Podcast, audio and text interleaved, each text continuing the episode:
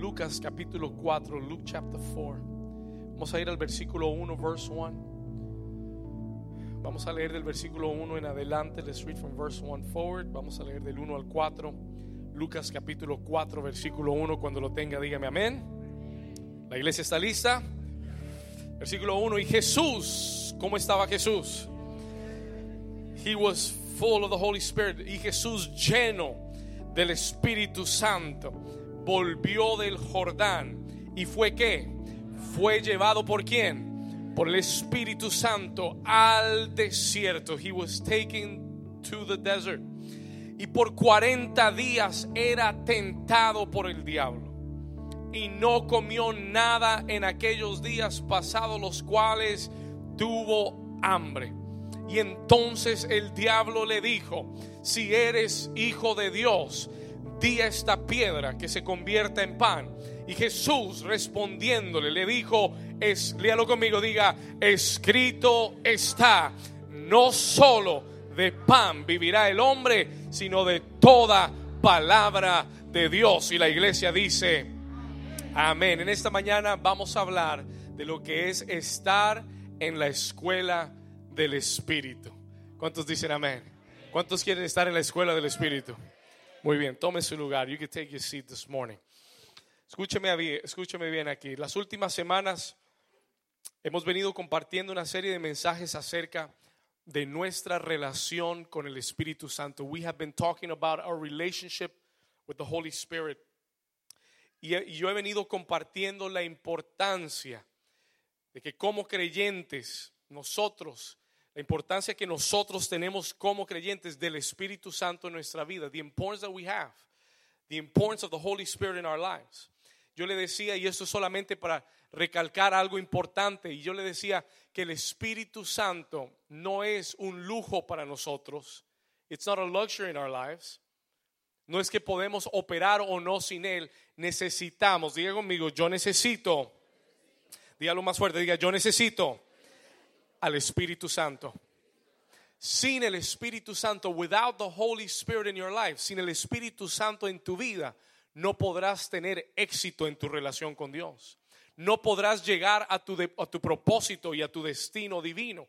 We need the Holy Spirit. Ahora, esta realidad es, es, esta es una realidad tan fuerte. This is such a strong reality. Es algo tan verdadero que en el versículo, los versículos que leímos, acompáñenme una vez más, Lucas capítulo 4, versículo 1, Luke chapter 4, verse 1. Esta es una realidad tan, tan verdadera, tan real, que en Lucas capítulo 4, versículo 1, la escritura, el escritor Lucas escribe y se asegura que entendamos que Jesús, que el mismo Jesús necesitó estar, ¿qué cosa? Lleno del Espíritu Santo. Si usted no sabe lo que es estar lleno del Espíritu Santo, escuche la, enseñanza de la semana pasada. Listen to last week's teaching. Hablamos de la importancia de, de vivir continuamente, ¿qué cosa? Llenos de quién? Del Espíritu Santo. That's what we spoke about last week. Y aquí nos dice que Jesús estaba como? He was what? Lleno del Espíritu Santo. He was filled with the Holy Spirit. Lleno del Espíritu Santo.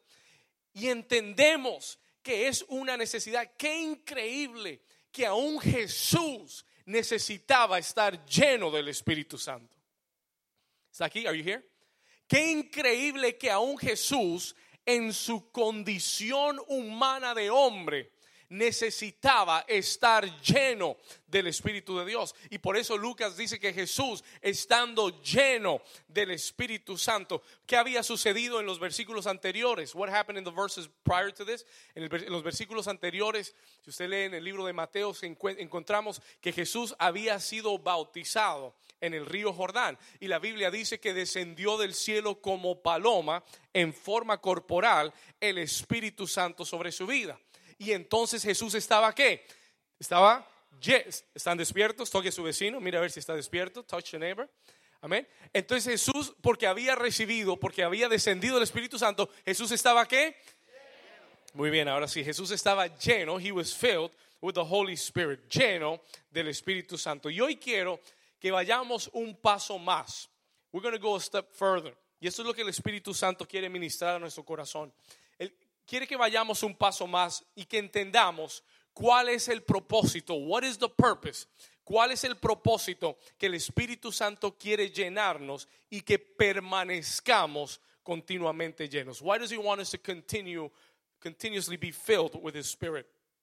Versículo 1. Acompáñame una vez más. Y Jesús, lleno del Espíritu Santo, volvió del Jordán y fue llevado por el Espíritu al desierto. Escúcheme bien, hay dos cosas en ese versículo. There are two things in this verse. Hay dos aspectos en este versículo importantes que yo quiero resaltar. El primero, una vez que Jesús fue lleno, once Jesus was filled, la Biblia dice que fue qué? Muy bien, gracias. Una persona está acá. Una, después de que fue lleno, ¿fue qué? ¿Fue qué? Hay dos aspectos importantes. There's two aspects that are really important here. El primero, después de que Jesús fue lleno, dice que fue llevado por quién? Por el Espíritu. Note que la palabra Espíritu está en mayúscula. It's an uppercase. Quiere decir que está hablando de quién? Del Espíritu Santo.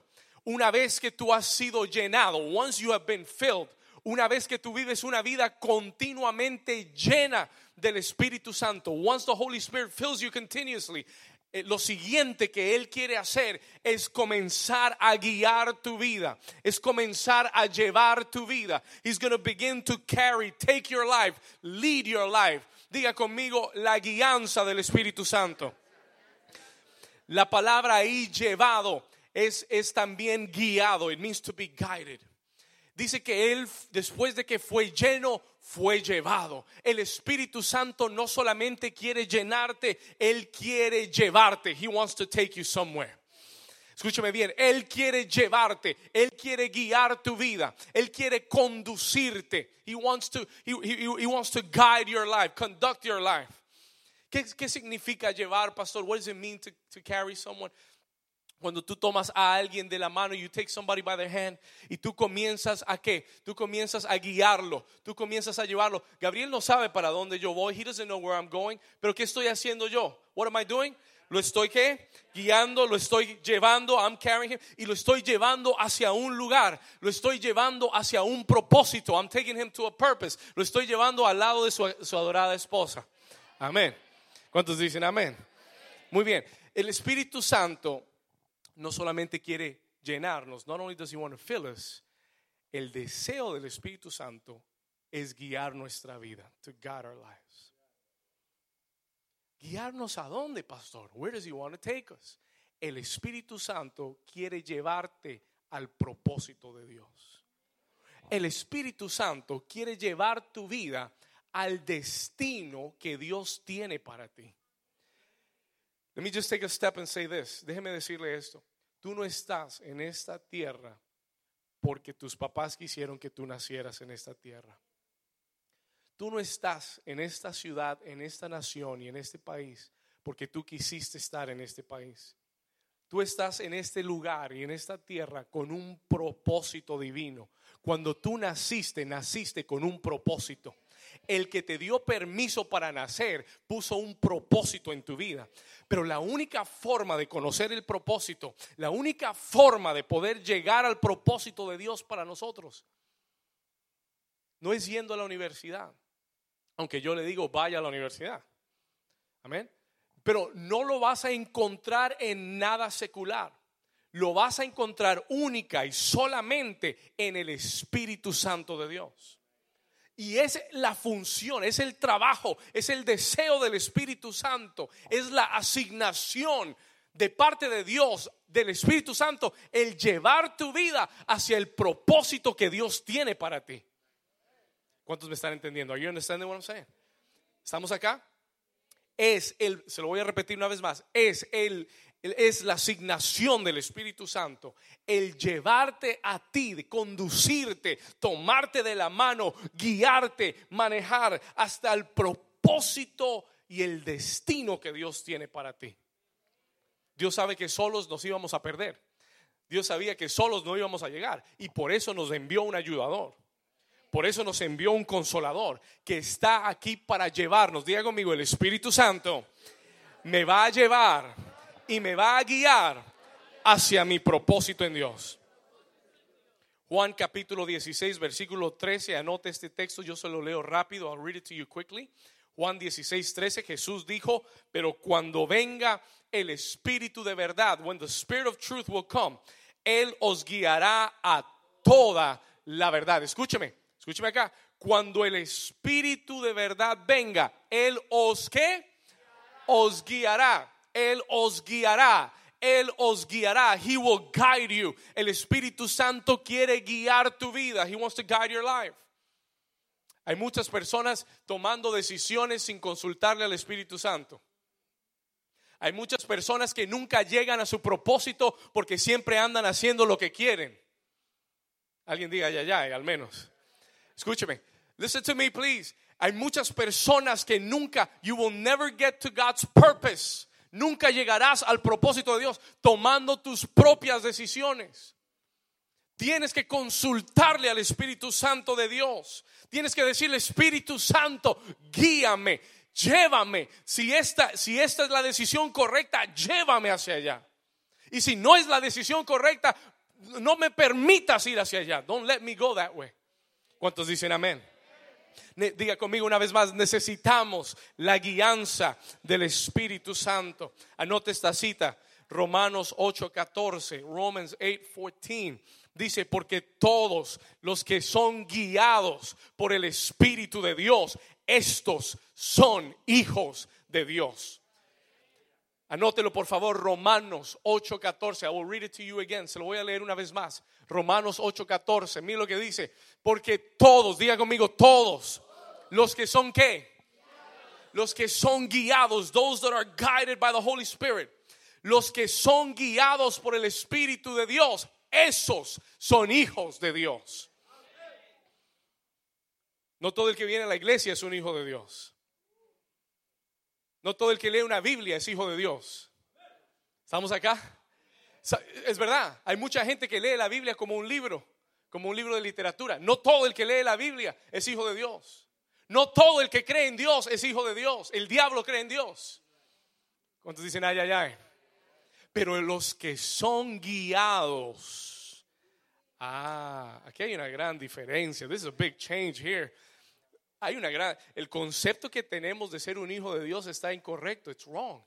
No son los que van a la iglesia, no son los que leen la Biblia, son los que son guiados, los que tienen de GPS al Espíritu Santo y lo siguen. Y cuando Él dice, turn right, ellos que hacen? They turn right. Amén. Y cuando Él dice, keep going straight, eh, eh, keep going Y lo que el Espíritu Santo los guía a hacer, ellos están dispuestos a hacer. ¿Cuántos dicen amén? Esos son los hijos de Dios. ¿Alguien dice amén? El Espíritu Santo llevó a Jesús. He took Jesus y lo llevó a su propósito. Una vez que somos llenos del Espíritu de Dios, el Espíritu de Dios viene para guiarnos. He comes to guide us. Una vez más, para llevarte a tu propósito. Para llevarte al destino que Dios tiene para tu vida. To take you to the destiny God has for your life. El problema es que si tú y yo no vivimos llenos del Espíritu, if we don't live full of the Spirit, entonces no podemos ser guiados del Espíritu y entonces tomaremos decisiones que no son en el espíritu.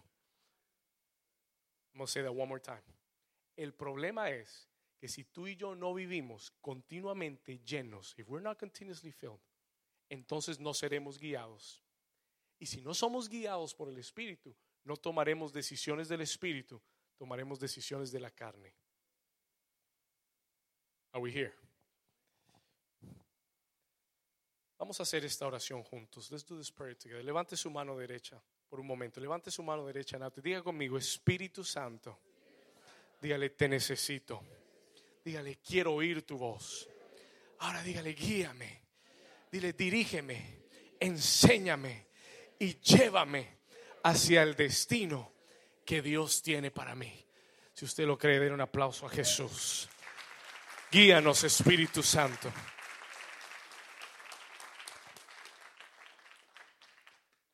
Ahora la escritura dice que Jesús fue llevado por el Espíritu. He was led by the Spirit.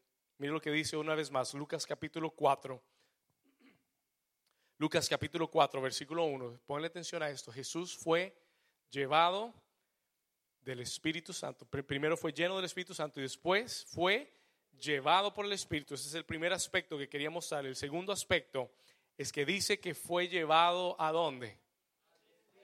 No, no, no, no está despierto. ¿Fue llevado a dónde? Oh, pastor, un momento. No, pero yo pensé que el Espíritu Santo me iba a llevar a mi propósito. ¿Ah? ¿Cómo así? Que al desierto. Yo pensé que el Espíritu Santo me iba a llevar a mi destino. ¿Y cómo así que estoy, eh, cómo así que llevó a Jesús en un a un desierto? Nosotros hacemos todo lo contrario. Nosotros nunca, usted nunca oye a alguien decir, Señor, llévame al desierto.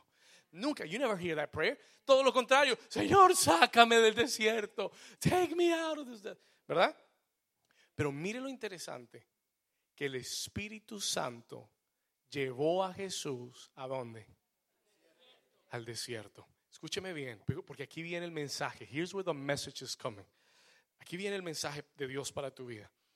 Yo sé que muchas veces nosotros hemos visto el desierto como algo negativo. We always see it as something negative. El desierto sabemos que es un lugar de prueba. We know it's a testing place. ¿Cuántos les gusta la prueba?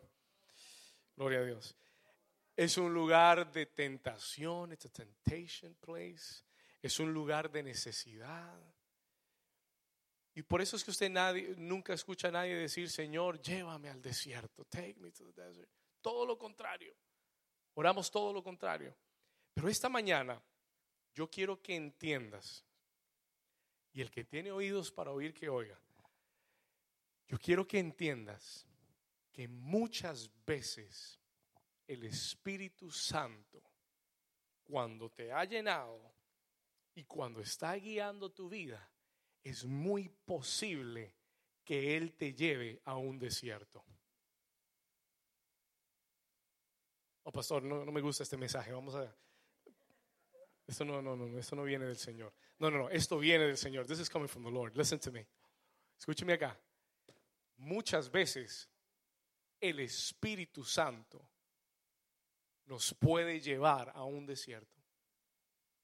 Uno pensaría que estando lleno y estando guiado por el Espíritu Santo, lo iba a llevar a un estadio lleno de enfermos para sanarlos. Uno piensa que estando lleno y estando guiado por el Espíritu Santo lo iba a llevar a un lugar de propósito y de destino. Why take him to a desert? ¿Por qué llevarlo a un desierto? Escuche bien. ¿Por qué llevarnos a un desierto? Escuche esto, porque a través de diferentes pruebas y a, través de diferentes batallas y a través de diferentes adversidades. No no para castigarte, escúchame bien, no para destruirte, no para desanimarte, sino para madurarte. Diga conmigo madurarme, diga conmigo y empoderarme. Listen to me for a moment. Escúchame por un momento. Se lo voy a repetir. Muchas veces Dios nos lleva, nos llevará al desierto. Sometimes He will take us to the desert no para castigarte, ni para destruirte, ni para que estés en una continua batalla, sino porque muchas veces nos lleva al desierto para madurarnos, to mature us. Una de las funciones más importantes del Espíritu Santo en nuestra vida es madurarnos.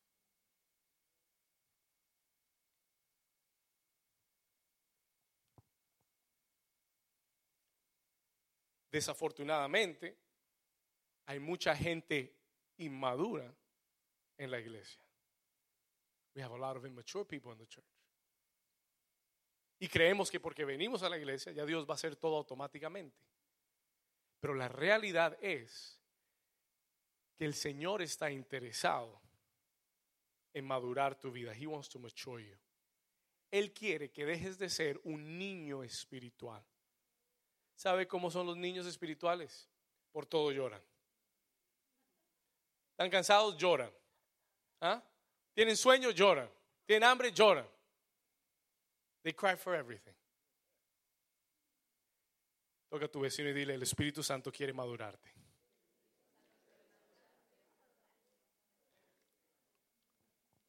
El apóstol Pablo dice continuamente para que ya no seamos niños espirituales, para que dejemos la leche espiritual. Hay mucho cristiano con tetero. Entra a la iglesia con el tetero en la boca y cualquier cosa los molesta, los ofende, cualquier cosa los saca de la iglesia, los desanima, cualquier cosa ya no quieren seguir al Señor. ¿Cuántos me están entendiendo? Les quitan el, les quitan el chupo y ya lloran y comienzan a llorar. Toca a tu vecino y dile, vecino, es hora de madurar. Vamos, dile a alguien, it's time to mature. Come on. Y el Espíritu Santo de Dios, en the Holy Spirit of God, quiere llevar tu vida a madurar. Porque tú nunca, escúcheme, nunca alcanzarás tu propósito en Dios con la inmadurez que tienes en el corazón. Y hay muchas promesas, ponme atención, y hay muchas promesas que están siendo detenidas, no porque Dios no quiere dártelas, sino porque todavía no ha encontrado la madurez necesaria en tu corazón para poder dártelas. No, no, this, this is to be good today. This is to be good today. Amén. Sí, amén. Den un aplauso al Señor. Amén. This is going to be good today. Listen to me. Voy a decirse una vez más. I'm going to say it one more time. Y póngame toda su atención. Escúcheme. Hay muchas promesas que, que están listas para ti. Están empacadas. Tienen tu nombre y tu dirección. Pero el Señor no las ha enviado You know why? ¿Sabes por qué? Porque no ha encontrado en tu corazón, en tu vida, la madurez necesaria para recibir lo que Él quiere darte. Y antes de llevarte a tu propósito y a tu destino, tiene que trabajar en tu carácter y en tu madurez espiritual. Y tiene que madurarte y que dejes de ser un niño llorón, gloria a Dios, y te conviertas en un hombre y una mujer poderosa de Dios. ¿Alguien está aquí todavía? ¿Cuántos quieren madurar? ¿Cuántos se quieren ir para la casa? ¿Cuánto? Gloria a Dios, una mano. ¿Cuántos quieren, cuántos quieren madurar? Si no maduras, no llegas. If you don't mature, you won't make it. Y por eso es una de las funciones del Espíritu Santo el madurar tu vida. Y no hay mejor lugar para madurar a un creyente que en un buen desierto. ¿Cuántos dicen gloria a Dios? Oh, no, escúcheme, no hay madurez más acelerada que en un buen desierto. Ah, si tú quieres tomar toda tu vida para madurar, entonces dile, Señor, sácame del desierto y, y, toma tu tiempo y va a durar toda la vida y nunca vas a ver el propósito. Pero si tú quieres que Dios rápidamente te acelere y te lleve hacia el destino que tiene para tu vida, entonces no te sorprendas cuando comience a calentarse el clima y tú digas, Señor, ¿y este calor de dónde vino? Es el desierto del Espíritu para ti. ¿Cuántos dicen amén?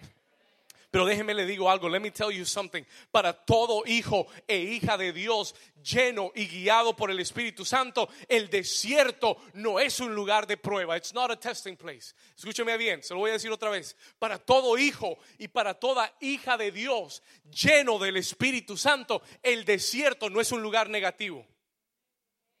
Let me say that one more time, se lo voy a decir otra vez. Para todo hijo, hija de Dios, lleno, llena del Espíritu Santo de Dios, el desierto no es un lugar negativo. No es un lugar de prueba y de batalla. Escúcheme, para todo hija e hijo de Dios, lleno del Espíritu Santo, el, desierto no es un lugar de derrota, sino que el desierto se convierte en la escuela del Espíritu Santo. Alguien dice amén a eso. Así que en vez de decir estoy en el desierto, diga estoy en la escuela del Espíritu Santo. ¿Cuántos dicen amén? No, no es negativo. Jesús tuvo que ir al desierto. Diga conmigo, no es negativo, es necesario. ¿Cuántos dicen amén? No, nunca más veas el desierto como un lugar negativo. Porque si estás lleno del Espíritu Santo, es la escuela de Dios para ti. Oh, pero si no estás lleno del Espíritu Santo, ahí sí, ahí sí, es negativo. Then it will be negative. De ahí sí no sales vivo. Pero si estás lleno del Espíritu Santo, dile gracias Señor, porque me tienes en tu escuela. Y pronto me voy a graduar en el nombre de Jesús. ¿Cuántos dicen amén? Pregunta, ¿alguien aquí está en la escuela del Espíritu? ¡Wow! ¿Cuántos estudiantes? Gloria a Dios. Toca a tu vecino y dile, vecino, yo también estoy en la escuela.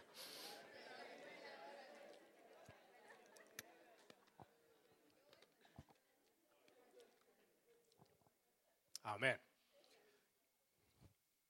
En los siguientes versículos, Jesús está en el desierto y la Biblia dice que por 40 días estuvo ahí. He was there for 40 days. Escúchame. Por 40 días estuvo en el desierto. He was there for 40 days. Y, y pasados los 40 días, vamos a ir a que por 40 días y era y era qué cosa tentado por el diablo. Y no comió nada en aquellos días pasados los cuales tuvo qué? Tuvo hambre. He was hungry. Escuche esto. Y en los siguientes versículos hubieron tres tentaciones. There were three temptations.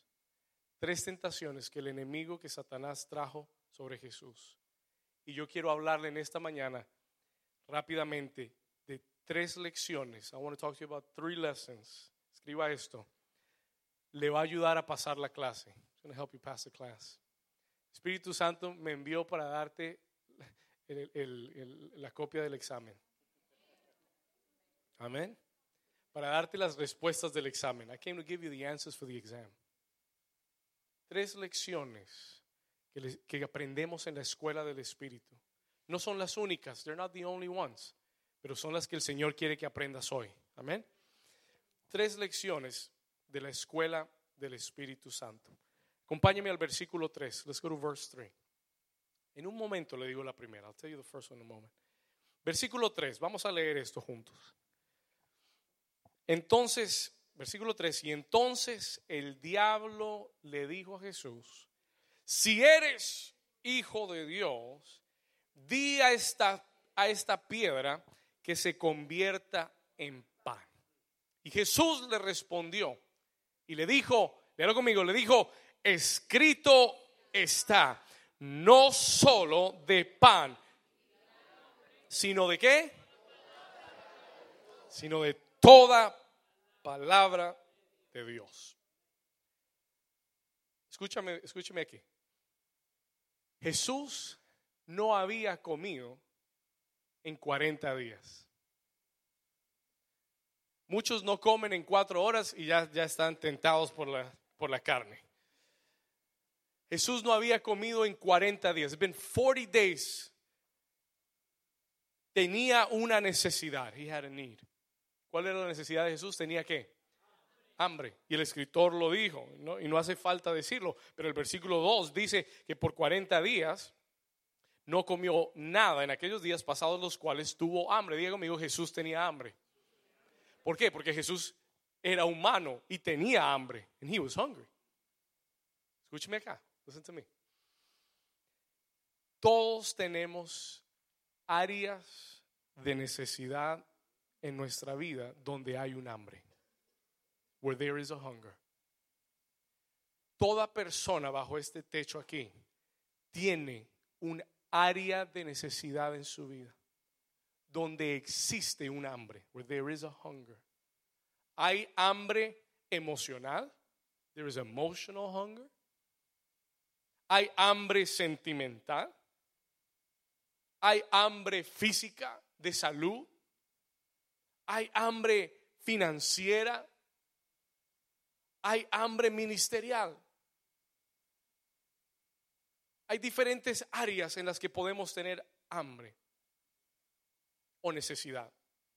Y el enemigo le dice, si eres hijo de Dios, if you are a son of God, dile a estas piedras que se conviertan en pan. Tell them to turn into bread. En otras palabras, el enemigo le dice, sacia tu necesidad. Fill up your need. Si tienes hambre, usa tu poder y convierte estas piedras en pan y come para que no tengas más hambre. Escúchame bien, listen. Él le dice y le hace una invitación a que sacie su necesidad con su fuerza y su habilidad. Listen to me for a moment. sacia tu necesidad, se lo voy a poner de esta forma, sacia tu necesidad legítima, porque su necesidad era legítima, pero hazlo de una forma ilegítima. But do it in an illegitimate way.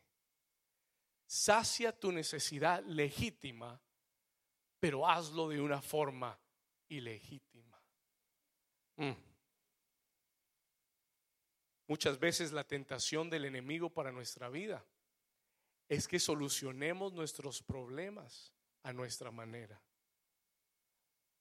Muchas veces la tentación del enemigo es cuando estamos en un desierto a que encontremos nuestra propia solución para que convirtamos nuestras piedras en pan y saciemos el hambre que tenemos. That we will fulfill the need that we have. ¿Cuántos me están entendiendo? Y el enemigo y la tentación del enemigo será hazlo a tu manera, do it your way. La tentación del enemigo es no tienes que esperar tanto para comer, come, come y convierte lo que tienes enfrente tuyo.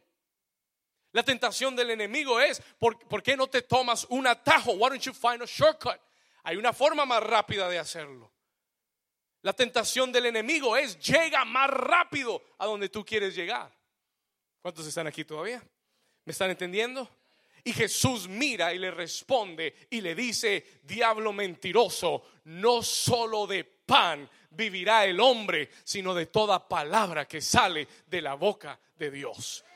¿Cuántos dicen amén? Let me explain it to you. Se lo voy a explicar. Lección número uno, anótela. Write this down, please. Lesson number one. Lección número uno, escriba esto. Primera lección de la escuela del Espíritu. En su palabra, write this down. En su palabra está mi provisión. Escriba eso. En su palabra está mi provisión. Cuando el Espíritu Santo te lleve a un desierto, when the Holy Spirit takes you to a desert, es para que aprendas esta lección.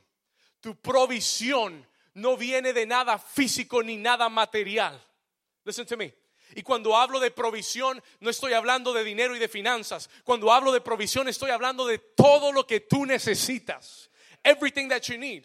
Escúcheme bien, en la escuela del Espíritu aprendemos que no es el pan físico no es lo material lo que puede saciar mi necesidad. Escúcheme bien, en la escuela del Espíritu aprendemos que no es en mi fuerza ni en mi habilidad que voy a encontrar la provisión de mi necesidad. En la escuela del Espíritu aprendemos que hay un pan espiritual. There is a spiritual bread. Hay un, hay un pan que descendió del cielo y que cuando tú tomas de ese pan, que es la palabra viva de Dios, Él saciará toda necesidad en tu vida. Y no, escúcheme, y no tendrás necesidad de nada más. Es el pan del cielo el que nos sustenta. Listen to me. Es el pan del cielo el que te alienta. Es el pan del cielo el que te da vida. Jesús dijo, yo soy el pan de vida. He said, I am the bread of life. ¿Cuántos dicen amén? Es ese pan el que te sostiene, el que te mantiene. Es el pan del cielo en que en medio de cualquier necesidad o prueba te, te hace entender que no necesitas ningún otro alimento. Mm. No necesitas otro método, no necesitas otro atajo. Todo lo que yo necesito en mi vida está provisto por la palabra de Dios. Jesús le dijo, diablo mentiroso, ¿tú crees que si yo no como, hoy me voy a morir? No, yo no vivo del pan físico y material. Yo no vivo del cheque que recibo todos los viernes. Mentira del diablo. Yo tengo un proveedor en los cielos. Jehová es mi pastor. No mi trabajo es mi pastor. No, mi trabajo no es mi pastor. El jefe no es mi pastor. Jehová es mi pastor y nada me faltará. Alguien dice amén. Alguien dice amén. Listen to me. Escúcheme bien. Es la palabra. Todo lo que es, toda necesidad, toda necesidad, te sientes solo, aunque tu padre y tu madre te dejaran, Jehová te recogerá, Jehová está contigo, no te dejará ni te desamparará. Jesús dijo, no te dejaré huérfano, te he enviado a otro consolador. Diga conmigo, no estoy solo, tengo el consolador. ¿Cuántos dicen amén? Do you understand what I'm saying? Tienes una enfermedad en tu cuerpo, no necesitas más médicos, no necesitas más pastillas, no necesitas más tratamientos. Tú tienes en la palabra todo lo que necesitas. Tu provisión está en la palabra de Dios. Tu sanidad está en la palabra de Dios. Jehová, mi Dios, es mi sanador. Jehová, Rafa, el Dios que sana. Él es mi sanador. Diga conmigo, Él es mi sanador. Acompáñame a Deuteronomio capítulo 8, versículo 3. Deuteronomy 8, verse 3. Vamos a, buscarlo aquí arriba rápido. Anótelo, anótelo, write it down. Esto no es para que usted lo lea aquí, es para que usted lo anote y lo estudie. I want you to write it down and study it. Deuteronomio 8, capítulo 8, versículo 3. Escuche esto, listen to this. Dice el Señor, le dice a Israel, después de sus 40 años en el desierto, after their 40 years in the desert, el Señor les habla a Israel y le dice lo siguiente, te afligió, dice, te afligió y te hizo tener hambre. Moisés le dice a Israel, Él te afligió, te hizo tener qué? ¿Quién los hizo tener hambre? A veces Dios a propósito va a secar toda otra fuente en tu vida para que tú aprendas en la escuela del Espíritu de que tu sustento no viene de los hombres ni de la gente, sino que tu sustento viene de alguien que está en los cielos. ¿Alguien dice amén? y te afligió y te hizo tener hambre. He caused you to be hungry. Y te sustentó con maná, comida que tú no conocías, ni tus padres la habían conocido, para hacerte saber que no solo de pan vivirá el hombre, mas de todo lo que sale de la boca de Jehová, de eso vivirá el hombre. ¿Cuántos dicen amén? Pero a veces hay que ir a un desierto para que esto se vuelva realidad. Hay una diferencia entre aprender algo teórico y la diferencia entre vivir algo práctico. Yo, encuentro que la mayoría de la gente en la iglesia tiene la teoría correcta, pero le hace falta la práctica correcta.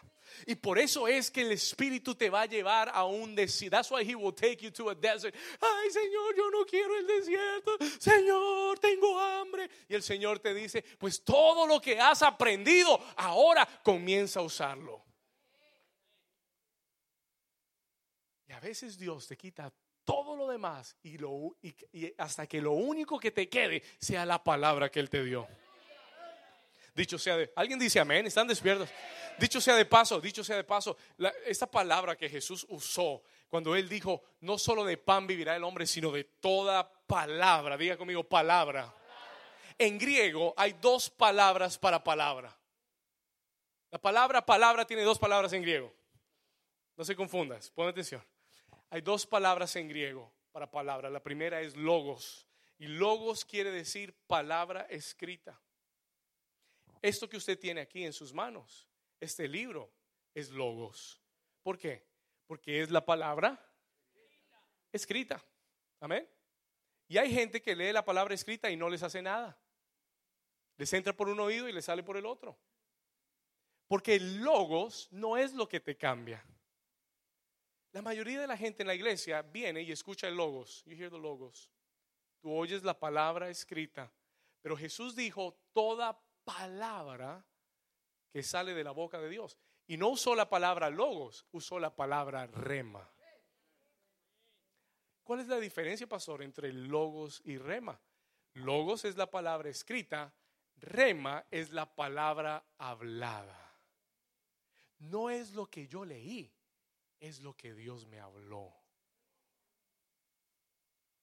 ¿Cuántos me están entendiendo? Jesús dijo, no solo de pan vive el hombre, sino de todo rema que sale de la boca de Dios. Tú estás aquí sentado y yo voy a decir muchas cosas, vamos a decir la pero habrán ciertas cosas que serán rema para tu vida. Que van a hablar directamente de Dios para ti. Y lo que te va a sostener en el desierto no es tener logos, es tener rema. Se lo voy a explicar un poco más. Let me explain one more, one more step. El recitar la palabra de Dios no tiene ningún poder. Un loro puede aprenderse más versículos que tú. Y después decir más bonitos que tú. Y eso no le da ningún poder ni ninguna autoridad a ese loro. No se trata de poder citar versículos bíblicos. Se trata si esa palabra Dios te la habló, si es verdad dentro de ti, si es rema para ti. Escúcheme bien, entonces cuando Dios me ha dado a mí una palabra de provisión, cuando Dios me habló a mí directamente y me dijo, yo supliré todas tus necesidades conforme a mis riquezas en gloria en Cristo Jesús. Yo puedo estar en un desierto, yo puedo estar sin trabajo, sin un cheque, sin saber cómo va a llegar mi sustento, pero tengo una palabra rema. I've got a rema word. Dios me habló y me dijo, yo supliré todas tus necesidades conforme. Y entonces yo no veo la provisión, no veo el cheque, no sé de dónde, pero tengo la certeza de que la palabra de Dios no regresa vacía, sino que hará todo lo que necesito en mi vida. ¿Cuántos le pueden dar un aplauso más fuerte a Jesús? Diga conmigo, palabra rema. En su palabra está mi provisión. Jesús le dijo, Satanás, escrito está no solo de pan vivirá el hombre, sino de toda palabra que sale de la boca de Dios. Tú tienes que saber qué es lo que Dios te ha hablado. Lo que el diablo va a tratar de hacer es hacerte dudar de lo que él te dijo. Él quiere robarse la palabra. He wants steal the seed. Y él te va a decir, tal vez eso no fue lo que Dios te dijo. Tal vez tú estabas muy emocionado ese día. Tal vez esa no es la voluntad de Dios. Tal vez eso no es lo que Dios quiere para ti. Pero tú tienes que tener la seguridad y la confianza de saber que, que esa es la palabra en tu vida y que esa palabra se va a cumplir. Yo y mi casa serviremos a Jehová. Mis hijos van a servir al Señor mi familia va a servir al Señor. ¿Y por qué? ¿Y cómo lo sabe? Yo, yo no sé, yo no, no, sé, no sé cómo, no sé cuándo, no sé cómo, no, no, no, no tengo ni idea, pero yo solo sé que Dios lo dijo.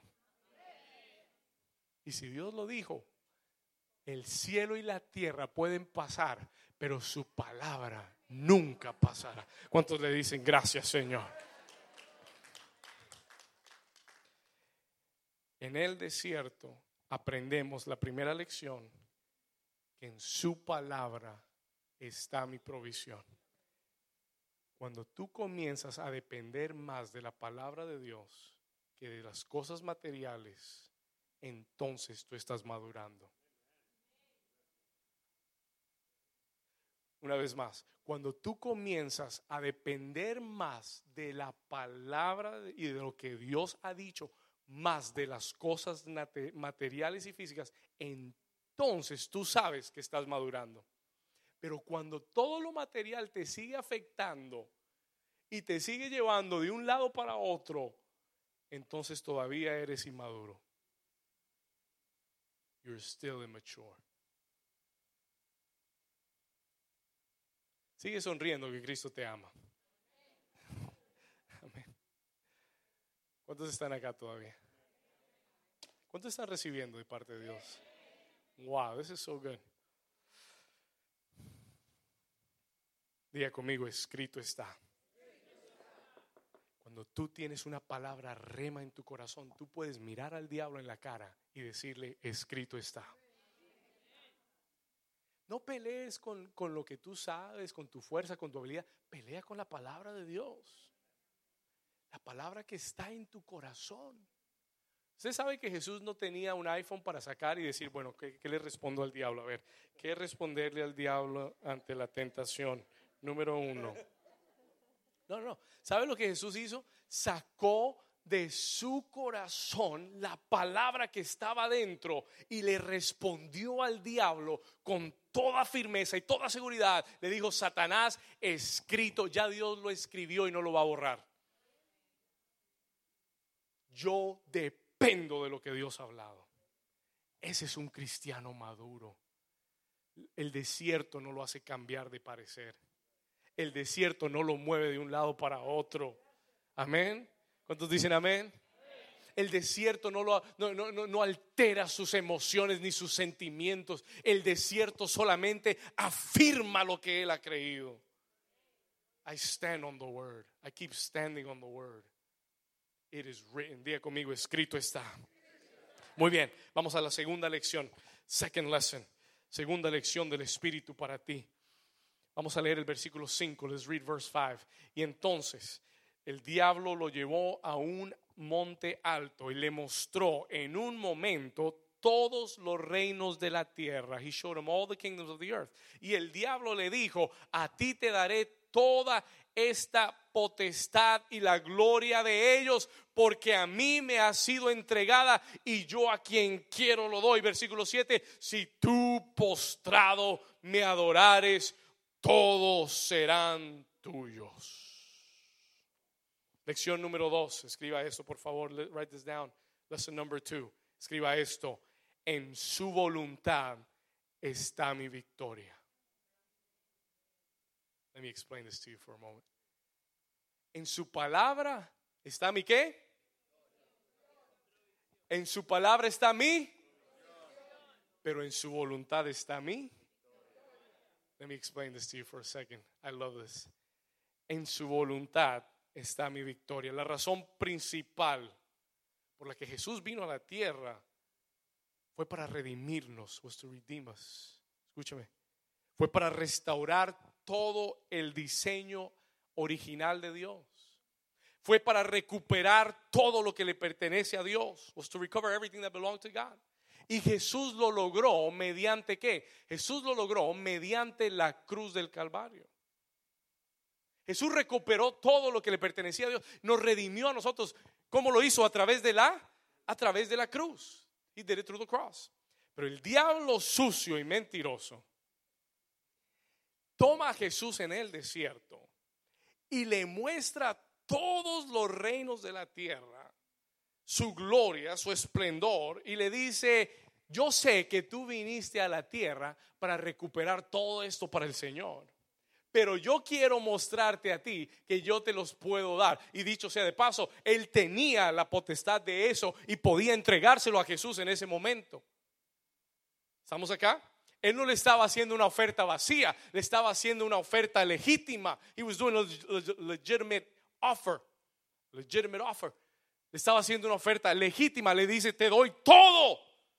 Porque a mí se me ha sido dado. Te lo entrego todo a ti. I'll give it all to you. Pero Jesús entendía, Jesus understood, que la voluntad de Dios era distinta a que él se, postrara y adorara a Satanás para recibir lo que Dios le había prometido. Atención a esto. Cuando Jesús está en Getsemaní antes de morir, before he goes to die, él no quería ir a la cruz. He didn't want to. No era su instinto decir, voy, gracias Señor, voy a la cruz. No, no, no. Nadie quiere morir en la cruz. Escúcheme acá. Jesús hace una oración en Getsemaní. Le dice, Señor, si es posible, pasa de mí esta copa. En otras palabras, si no tengo que ir, si hay otra forma, si no tengo que ir a la cruz, Señor, gracias. Pero que no sea mi voluntad, sino la tuya. Si tu voluntad es que yo vaya a la cruz y a través de la cruz recupere todo lo que tú quieres de regreso para ti, entonces voy a hacer tu voluntad. ¿Cuántos dicen amén? Ahora diga una vez más, diga conmigo, en su voluntad está mi victoria. Oyas, en su voluntad está mi victoria. Escúchame bien, listen to this carefully. Yo no puedo hacer las cosas a mi manera y esperar que Dios me dé la victoria. Yo no puedo hacer las cosas en mi voluntad y esperar los resultados que Dios ha prometido. Por eso Jesús tuvo que decir, Señor, que no se haga mi voluntad, sino la tuya. Escúcheme bien, en la escuela del Espíritu, en la escuela del Espíritu, aprendemos a morir a nuestra voluntad. Hay desiertos por los, en los cuales Dios te llevará para enseñarte a morir a tu voluntad. No vas a hacer lo que tú quieras. Vas a tener que aprender a rendirme tus planes si quieres llegar a mis propósitos. ¿Alguien dice amén? Oh, dicho sea de paso, esta es una lección un poco fuerte. This is a strong lesson. ¿Por qué?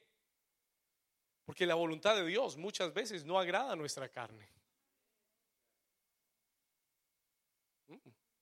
Porque la voluntad de Dios muchas veces va en contra de lo que yo quiero. ¿Cuántos están acá todavía? Pero si tú quieres madurar y si tú quieres llegar al propósito de Dios en tu vida, vas a tener que aprender, vamos a tener que aprender a rendir nuestra voluntad al Señor. O puedes seguir haciendo tu voluntad y vas a tener los mismos resultados que has tenido toda tu vida. Hace unas semanas atrás hablaba con alguien que quiero mucho y esa persona Dios la trajo a esta ciudad y la trajo a este país precisamente para llevarlo a su propósito y a su destino. Y desde que llegó hablamos y él estaba con esa determinación, con esa decisión. Yo sé que Dios me trajo y voy a hacer el propósito y voy a llegar al destino. Amén. Amén. Pero hablábamos unas semanas atrás. Y me decía, pastor, me voy de la ciudad. ¿Y para dónde te vas? No, me voy a trabajar. Me salió un buen trabajo. Tú sabes, mi propósito es traer a fulanito, a sutanito, tengo que hacer eso, tengo que hacer lo otro, tengo que trabajar. Y yo, dentro de mí, pensé, esta no puede ser la misma persona con que yo hablé hace unas semanas atrás y me dijo, yo vine acá porque Dios me trajo a crecer y a madurar. Something changed. ¿Sabe lo que sucede? Cuando no rendimos nuestra voluntad a Dios, terminamos haciendo lo que a nosotros se nos da la gana. Y cuando tú haces tu voluntad, tú vas a terminar en el mismo resultado que siempre has tenido en tu vida vas a seguir dando las mismas vueltas en el desierto que siempre has estado dando. ¿Quieres que algo cambie? You want something to change. Dile, Señor, te rindo mi voluntad, te entrego todo deseo, todo anhelo en mi vida. Señor, no voy a hacer lo que yo quiero, voy a hacer lo que tú me digas que quieres. Tu deseo, el día que el deseo de Dios pase por encima del tuyo, ese día vas a graduarte de la escuela. ¿Cuántos dicen amén? ¿Sabe por qué hay mucha gente todavía en el desierto? Porque todavía están haciendo su voluntad.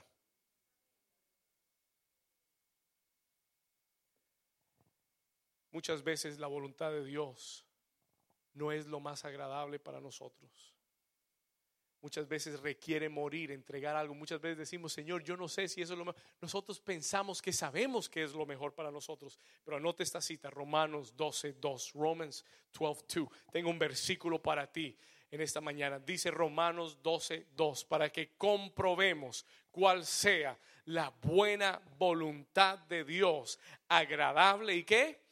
Y perfecta. Romanos 12, 2, para que comprobéis cuál sea la buena voluntad de Dios, agradable y qué? Y perfecta. Agradable y perfecta. Diga conmigo, la voluntad de Dios. Ahora dígalo como si lo creyera. Diga, la voluntad de Dios. Diga conmigo, es buena, es agradable y es perfecta. Y si Él lo quiere, yo lo voy a hacer. ¿Cuántos dicen amén? ¿Cuántos pueden dar un aplauso al Señor?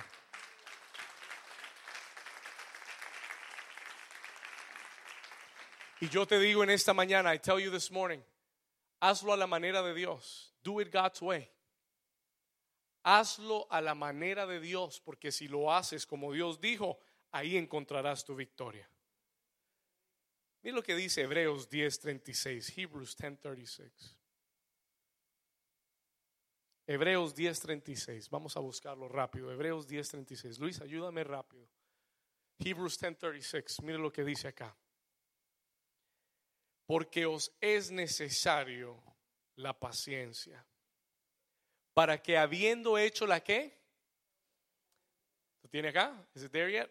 Para que habiendo Hebreos 10:36, porque os es necesario la paciencia. Luis me está haciendo practicar la paciencia. Porque os es necesario la que ¿Estamos ya? Gloria a Dios. Ok, sigue conmigo. Porque os es necesario la que para que habiendo hecho la que ¿qué hay que hacer? Lo que yo quiero, lo que a mí me parece bien, lo que yo creo que es correcto. No. Es necesaria la paciencia para que habiendo hecho la voluntad de Dios, after having done the will of God, ¿qué, qué sucederá? Obtengáis la promesa. Yo no voy a obtener la promesa haciendo lo que yo quiero. Yo no voy a obtener la promesa haciéndolo a mi manera. Señor, yo quiero tu bendición, pero lo voy a hacer como yo quiero. No. Dios no funciona así. Dios no es Dios no es demócrata ni republicano. Dios no es, escúcheme, Dios no es, Dios no es un, sistema eh, donde lo eligen y lo, y lo votan. No, Dios es un Dios totalitario. Él no es presidente, Él es rey. Mucha gente está sirviendo al presidente, Dios, Jesucristo. No, no, Él, he's not a president. Tú no puedes decir, bueno, si usted no hace lo que yo quiero, entonces lo voy a sacar de la oficina. No. A Él no lo puedes votar fuera, a Él no lo puedes sacar del trono. Él es totalitario. O lo haces a su manera o no haces nada. Alguien dígame amén. Dale un aplauso al Señor si tú lo crees. You believe that?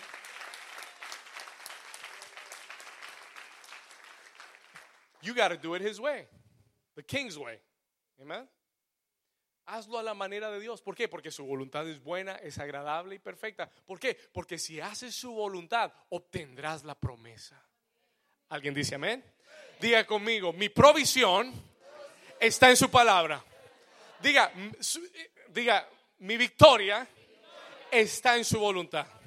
Una vez más, diga, mi promesa está en su, mi provisión está en su palabra. Y mi victoria está en su voluntad. ¿Cuántos dicen amén? Tercero y termino. Third one and I'm done. Versículo 9. Lucas 4, versículo 9, verse 9. ¿Cuántos Dios les está hablando hoy? Listen to this. ¿Quieres, ¿Quieres salir del desierto? You want to get out of the desert? Madura en estas áreas. Mature in these areas. Mature in these areas. Deja de ser tan terco y haz la voluntad de Dios. No te ha funcionado a tu manera, hazlo a la manera de Dios. Amén. Versículo 9, verse 9. Escuche esto. Y le llevó a Jerusalén y le puso sobre el pináculo del templo y le dijo, si eres hijo de Dios, échate de aquí abajo. Porque escrito está, because it is written, a sus ángeles mandará acerca de ti que te guarden. Y en las manos te sostendrán para que no tropieces con tu pie en piedra. Y Jesús le respondió, versículo 12, Jesús le respondió, dicho está, no tentarás al Señor tu Dios. Número 3, lección número 3, escriba esto. En mi resistencia está mi recompensa.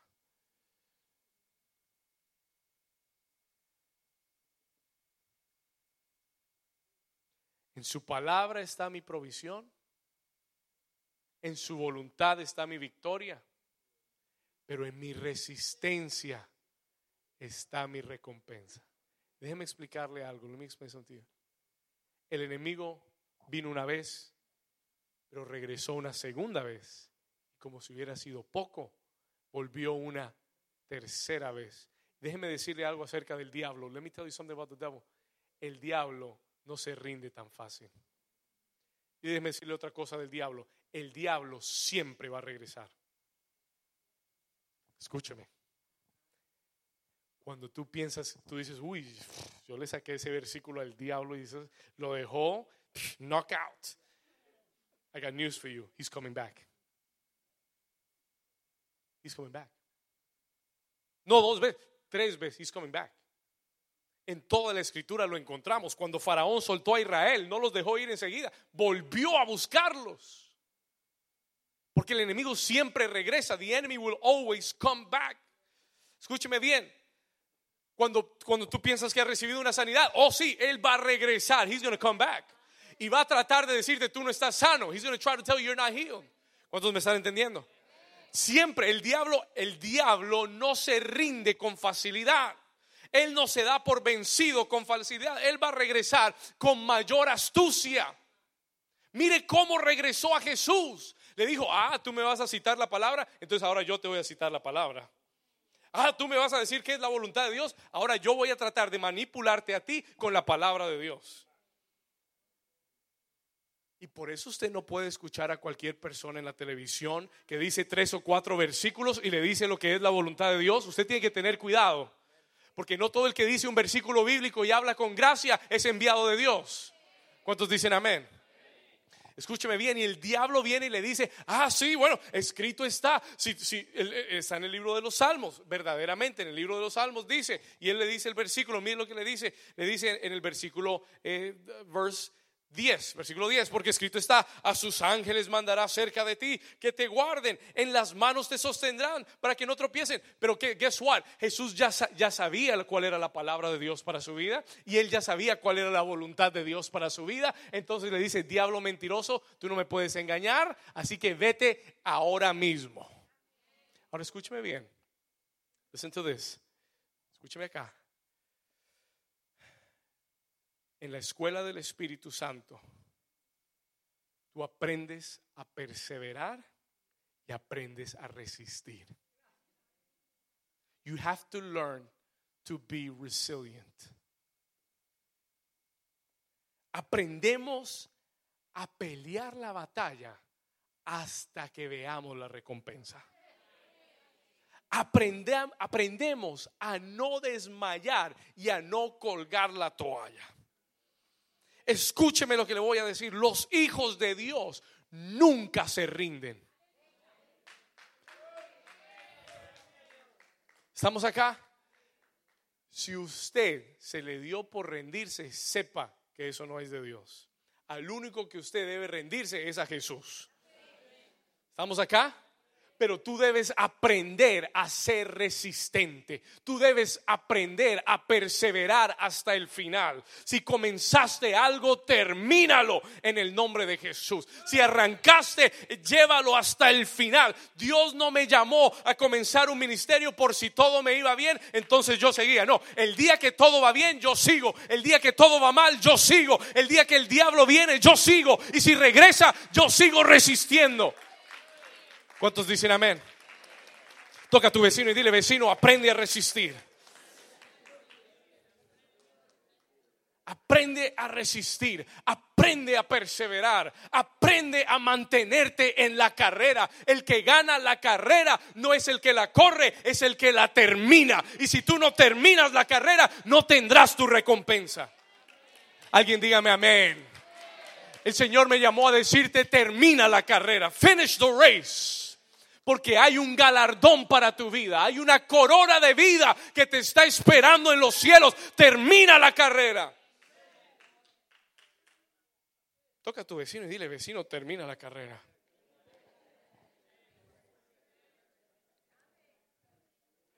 Si Satanás regresa, yo regreso más fuerte. Si Satanás insiste, yo resisto más. Uno de los frutos del Espíritu Santo. Cuando usted lee Gálatas capítulo 6, la escritura dice, el fruto del Espíritu es amor, gozo, paz, paciencia. Diga conmigo paciencia. Oh, pero esa palabra paciencia, cuando usted la lee en inglés, no dice patience, no dice paciencia, dice long suffering.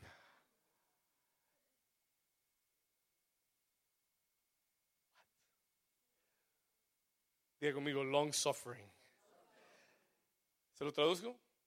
¿Español? ¿Spanglish? Long, largo, suffering, sufrimiento. Largo sufrimiento. Diga conmigo resistencia. Diga perseverancia.